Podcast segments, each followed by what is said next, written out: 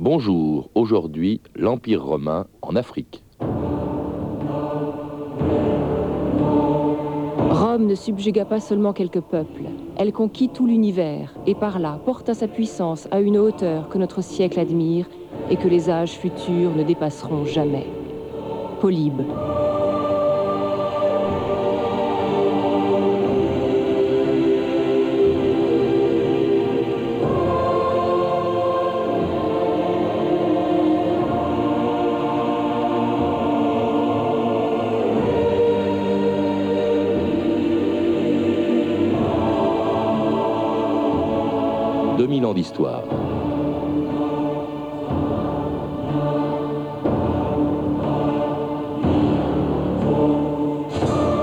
Lorsqu'au 8e siècle avant notre ère, Romulus traça le sillon qui fixait les limites de Rome, il n'imaginait pas que dans ce village de quelques centaines de mètres carrés, au pied du Palatin, il jetait les bases de ce qui allait devenir l'État le plus puissant de la Terre.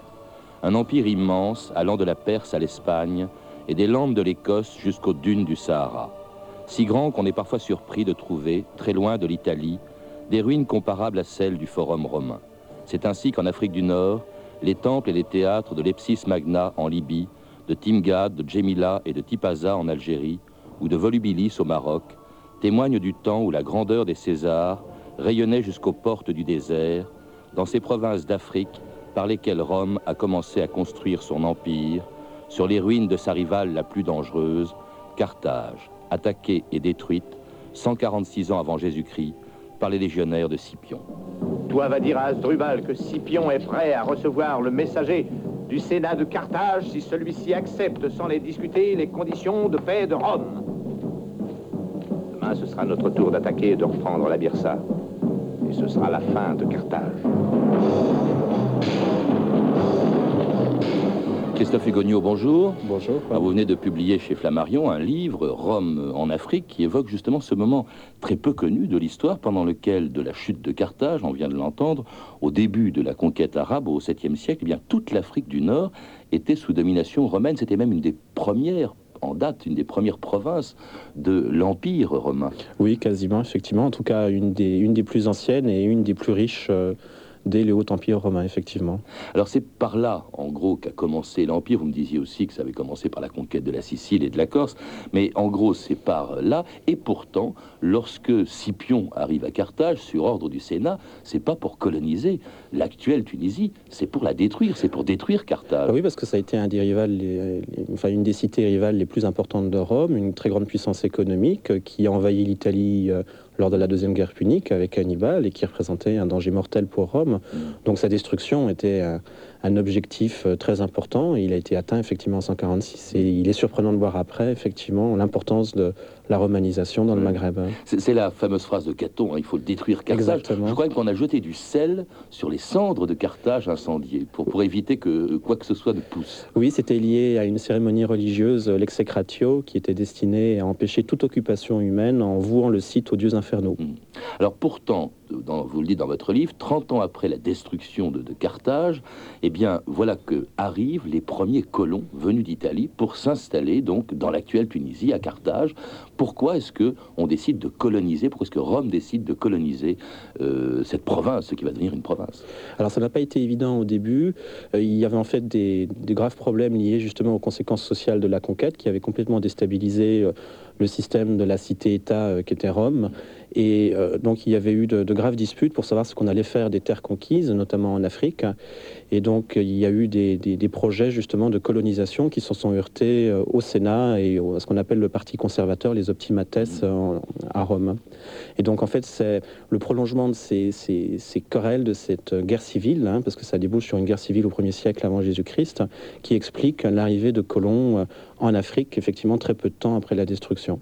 Très peu nombreux. Hein. oui, oui, il ne faut pas exagérer. C'était hein. tout petit, il y avait 5 à 6 000 euh, familles, je crois, 20 000 kilomètres carrés, c'est-à-dire 3 euh, ou 4% de la France, par exemple, aujourd'hui. Oui, c'est ça. Et puis bon, en plus, euh, donc, cette, ce premier projet de fondation de colonie s'est heurté à l'opposition du Sénat. On ne sait pas très bien si toutes les familles se sont installées, ce qu'elles sont devenues, si elles ont été installées sur un site unique, si le, le site détruit de Carthage a été réoccupé. Enfin, toujours est-il qu'ils sont venus, et effectivement, c'est un premier rapport humain important pour l'histoire de l'Afrique. Ils arrivent donc dans leur province d'Afrique, dans une Afrique du Nord qui émerveille les Romains qui la découvrent. La revue de texte, Stéphanie Duncan.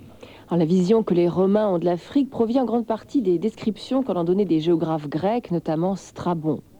Après l'Asie, écrit Strabon, il y a la Libye, contiguë à l'Égypte et à l'Éthiopie. Cette région ressemble à une peau de panthère, car elle est parsemée de points d'habitation qui entourent une terre sans eau et déserte.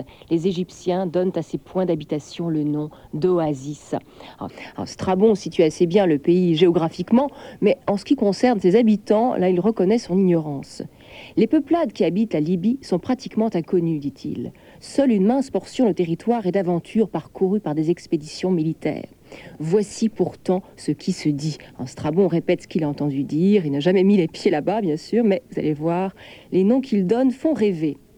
Aux habitants de l'extrême sud, dit-il, on donne le nom d'Éthiopiens. Après eux, ce sont pour la plupart des Garamans, des Pharusiens et des Nigrites. Encore après, les Gétules, les Sirtes, les Psylles, les Nazamons, les Asbistes et les Byzaciens jusqu'à Carthage. Mmh.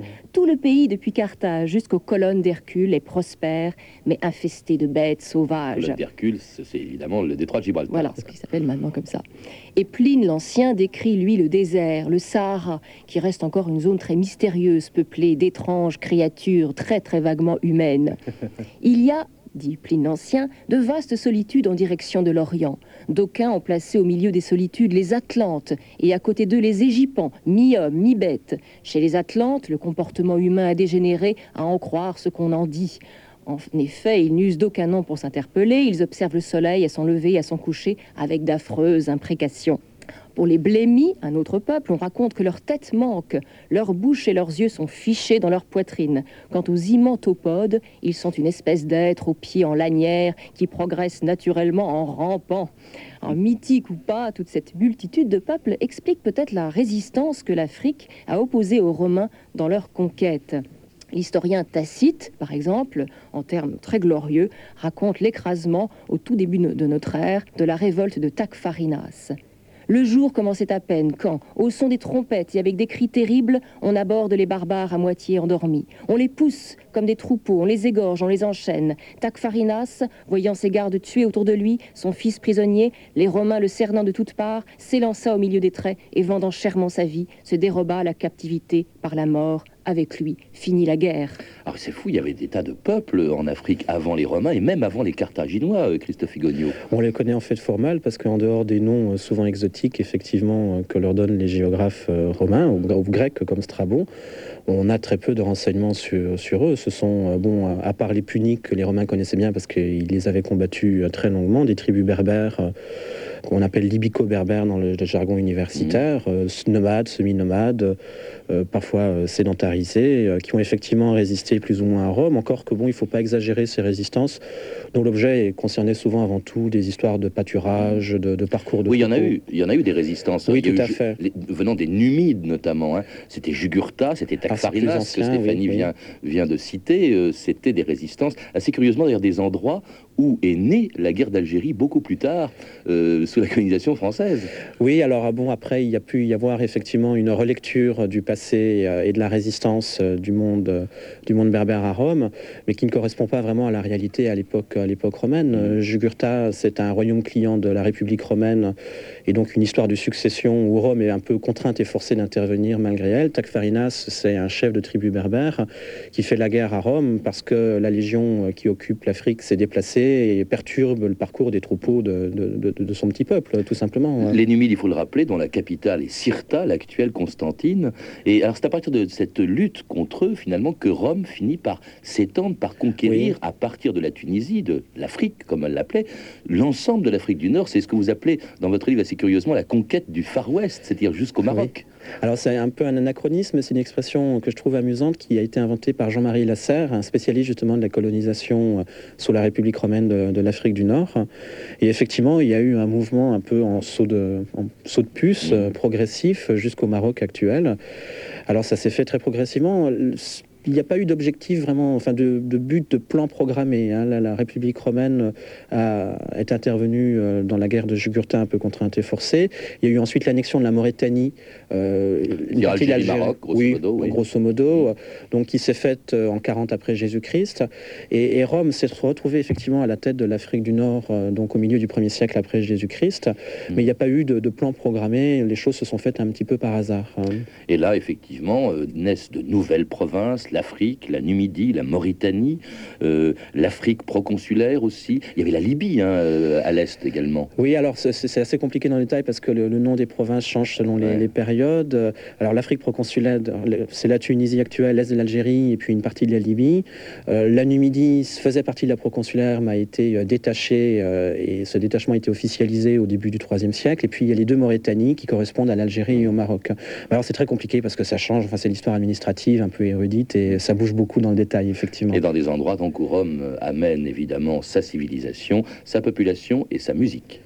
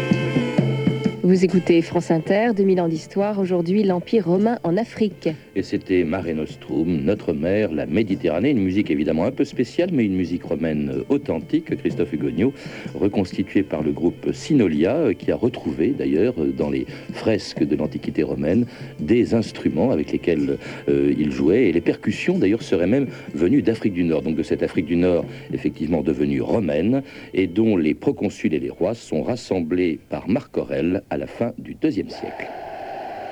Prince, proconsul, gouverneur, vous êtes venus des sables déserts de l'Égypte, des montagnes altières de l'Arménie, des forêts touffues de la Gaule et des plaines ensoleillées de l'Espagne. Vous êtes issus de races différentes. Vos mœurs et vos costumes ne se ressemblent guère. Vous avez chacun votre langue et vos chants. Vous n'adorez pas les mêmes dieux.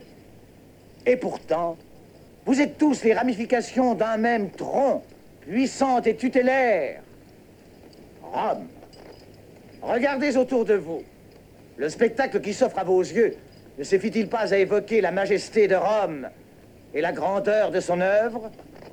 C'était un extrait de film, La chute de l'Empire romain, avec Alec Guinness jouant le rôle de Marc Aurèle, euh, empereur d'un empire immense dans lequel on trouve effectivement tous les peuples euh, d'Europe et d'Afrique, justement d'Afrique du Nord. C'était quoi la place de l'Afrique euh, pour Rome dans l'Empire romain ben, Ça a été d'abord un grenier à blé qui permettait de, garantir l'approvisionnement en blé de la population romaine dans le cadre de ce qu'on appelle l'annone. Et puis, euh, ça a été un des secteurs les plus riches de l'empereur parce qu'au blé a succédé l'huile, l'huile africaine, qui est devenue rapidement euh, hégémonique euh, dans l'économie italienne. L'huile d'olive, bien sûr. Et c'est attesté par le fait que la céramique africaine supplante les autres types de céramique à partir du deuxième siècle dans le port d'Ostie. Il y a autre chose que vous oubliez, mais vous n'oubliez pas dans votre livre, Christophe Hugonio, c'est les bêtes sauvages. Les bêtes sauvages qui étaient auxquels on livrait les gladiateurs euh, ou les martyrs venaient d'Afrique du Nord. Oui, ça a été. Euh, alors, comme aussi la Syrie euh, ou euh, les franges du, désert égyptien, ça a été effectivement un des grands viviers de bêtes sauvages qui a permis d'approvisionner régulièrement euh, l'amphithéâtre romain, ainsi d'ailleurs que les, les, édifices de spectacle des autres cités euh, du monde occidental et oriental, effectivement, oui. Et d'Afrique du Nord viennent aussi des empereurs. Un empereur, Septime Sévère, qui est né à Lepsis Magna, qui est né dans l'actuelle Libye, et qui s'intéressait particulièrement, hein, je crois, à l'Afrique, bien sûr. Oui, parce qu'il a d'abord privilégié sa, cité d'origine. La, couvrant de cadeaux somptueux en payant des, travaux d'urbanisme sur sa cassette personnelle. Enfin, c'est une hypothèse, mais qui paraît très, très probable. Et puis, il a pris des mesures administratives très favorables à l'Afrique. C'est vraiment un beau représentant des élites provinciales romanisées L'Afrique est une province tellement riche qu'elle fournit un empereur à Rome. C'est vraiment un très bon exemple. Hein. Et on construit, alors les Romains construisent dans cette Afrique maintenant qui va de l'Atlantique jusqu'à l'Égypte, construisent des quantités de villes. On vient de citer Lepsis Magna, euh, effectivement, où est né Septime Sévère, mais il y en a d'autres euh, aux confins du désert. Lambèse, qui était, je crois, le siège de, la Légion, la troisième Augusta, la Légion qui gardait toute l'Afrique. Tout à fait, oui. Et qui, en fait, jouait un rôle très efficace en surveillant les frontières. Euh, c'était une très bonne, une très bonne défense euh, un, peu, un peu sporadique. Hein. L'armée romaine était dispersée tout le long de la frontière.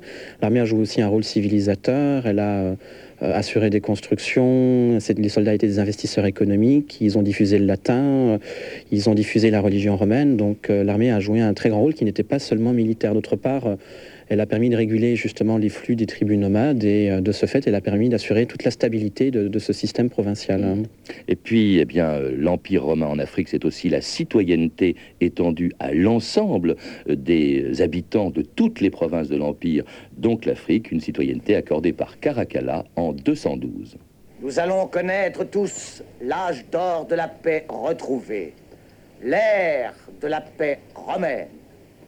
Quel que soit votre pays, quelle que soit la couleur de votre peau, la paix, une fois rétablie, vous conférera à tous, à tous, les droits suprêmes qui sont les privilèges des citoyens romains. Plus de provinces, plus de colonies, rien que Rome. Rome sera partout une famille de peuples égaux. Tel, tel doit être l'avenir la citoyenneté romaine étendue à tous les habitants de l'Empire, dont les habitants d'Afrique du Nord. C'est extraordinaire, euh, Christophe Hugonio, parce que là, euh, on fait, les Romains font ce qu'on n'a même pas fait beaucoup plus tard, les colonisateurs, y compris la France. Ben, ce qu'il faut bien voir aussi, c'est que euh, Rome n'a jamais imposé quoi que ce soit. Il a toujours respecté les droits locaux. Et cette, cette citoyenneté romaine, en fait, ce sont les élites locales qui ont voulu l'obtenir, parce que ça leur donnait des privilèges matériels, judiciaires, qui étaient très sensibles, notamment lors de procès avec euh, la cité voisine euh, pour un litige mmh. frontalier ou pour une histoire de taxes locales. Et les arbitrages rendus par les gouverneurs de province privilégiaient toujours les euh, cités dotées de la citoyenneté romaine. Et donc il y a eu un processus finalement d'adhésion très très fort de ces élites locales qui a entraîné du même coup une urbanisation accélérée des cités à partir du deuxième siècle après Jésus-Christ et une romanisation générale. Et c'est ce processus d'acculturation qui est en fait un héritage de plusieurs siècles, des, siècles précédents, qui euh, se concrétise avec en fait euh, une romanisation juridique et institutionnelle. Hein. Romanisation et christianisation, parce que cette Afrique, à partir du moment où Constantin se convertit, cette Afrique devient aussi une Afrique chrétienne. C'est vrai, on a souvent tendance à l'oublier. Alors, euh, bon, d'un point de vue strictement historique, effectivement, le christianisme a représenté un facteur de romanisation important, parce que les chrétiens ont créé des évêchés dans les cités, mais aussi dans les marges du monde du désert, mmh. dans les tribus nomades.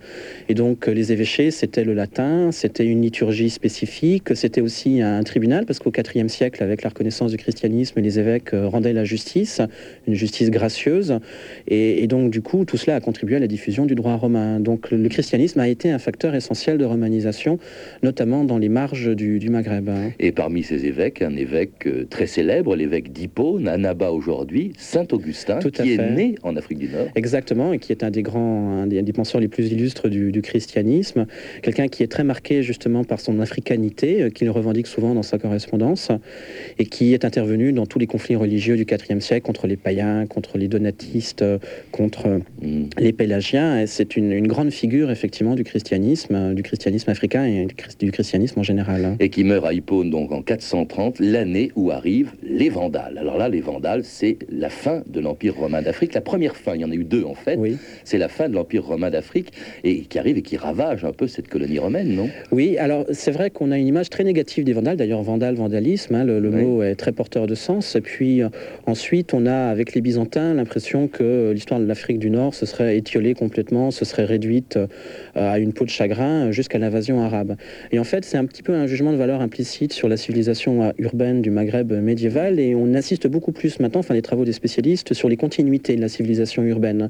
Les Vandales ont été complètement acculturés. D'abord, ils étaient très peu nombreux. Ils, venaient de très loin, il faut le rappeler. Ils venaient d'Europe centrale et ils sont passés par l'Espagne pour envahir l'Afrique du Nord par le détroit de Gibraltar. Oui, ils sont très peu nombreux, 80 000 personnes en comptant les femmes et les enfants, très peu de guerriers. Et donc, ils ont été complètement noyés dans la masse de la population romaine. Et mmh. pour mieux gouverner les Romains, ils n'avaient qu'une solution, c'était adopter leurs coutumes, leur mode de vie. Alors finalement, Rome n'a pas vraiment disparu avec les Vandales. Pendant, il y a eu un royaume vandal pendant à peu près euh, un siècle, Christophe Hugonio, mais Rome n'a pas vraiment disparu. Et surtout, un siècle plus tard, les Vandales arrivent en 430, en 533. Eh bien, c'est l'empereur de Byzance, c'est Justinien qui décide de reconquérir pour son compte de reconquérir euh, la, euh, comment dirais-je, l'Empire romain d'Afrique. Alors on peut même se demander si c'est pas là qu'est la vraie, la vraie rupture dans l'histoire du Maghreb.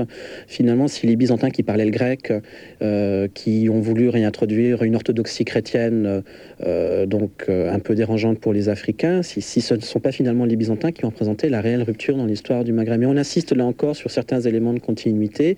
Et en fait, les choses, bon, il faut se garder de généraliser pour cette période qui a trop souvent été présentée dans les manuels comme une interminable période de décadence. Hein. Vous parlez de la période byzantine Oui, oui, c'est ça. Parce qu'elle n'a pas duré non plus très longtemps. Hein. Voilà que, oui. Non, oui, tout à fait. 500, 533 euh, et puis 697 euh, pour la pour la fin de l'Afrique romaine, effectivement, c'est une période très très brève.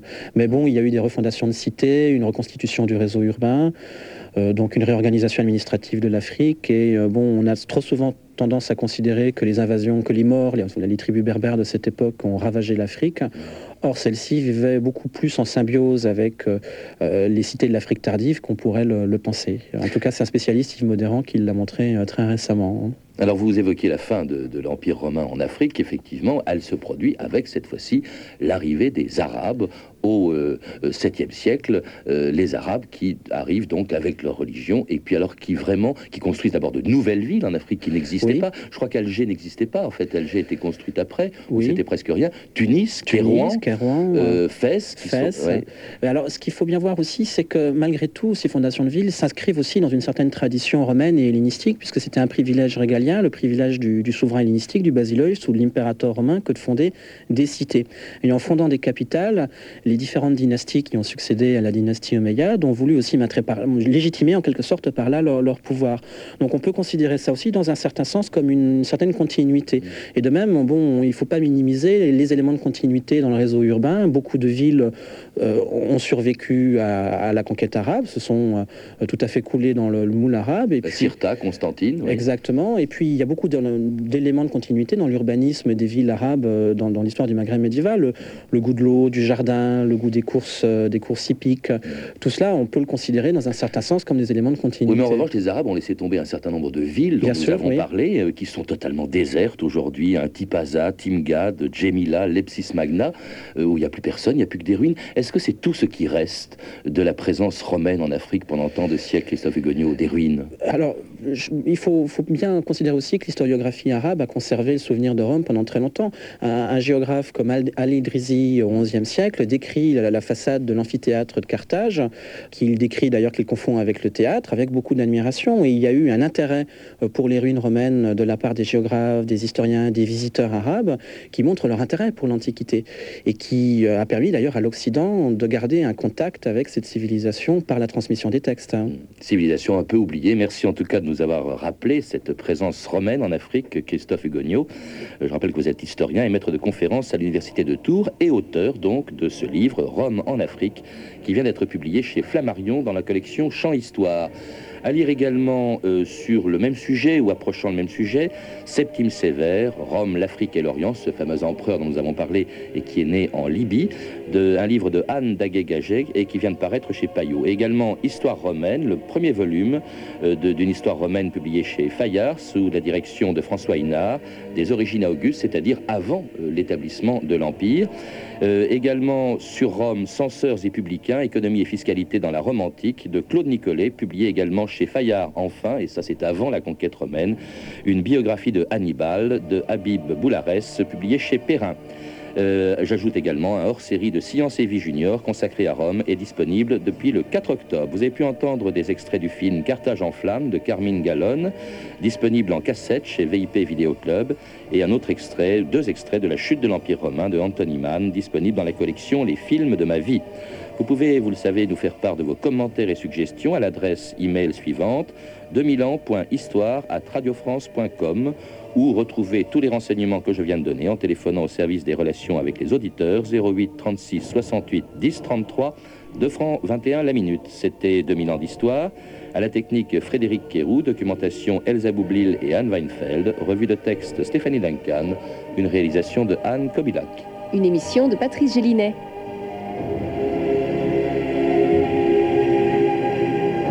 Programme de la semaine prochaine, très éclectique comme d'habitude, puisque lundi nous rappellerons 40 ans de goulag en Russie, mardi la découverte de la photographie et son évolution depuis Nicéphore Niepce, mercredi, jour de la Toussaint, une histoire de la mort avec Michel Vauvel, jeudi les baleines, enfin vendredi nous partirons à la découverte du Nouveau Monde avec Christophe Colomb, mais tout de suite à 14h30 sur France Inter.